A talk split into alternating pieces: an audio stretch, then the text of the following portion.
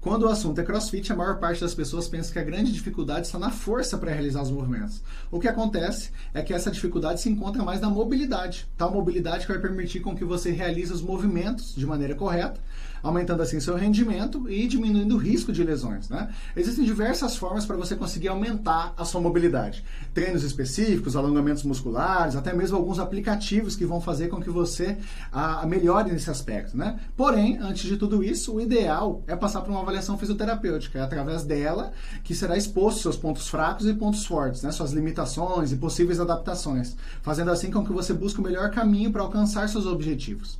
Meu nome é Danilo Rezende, fisioterapeuta, ortopedista e quiropraxista. Qualquer dúvida, entre em contato.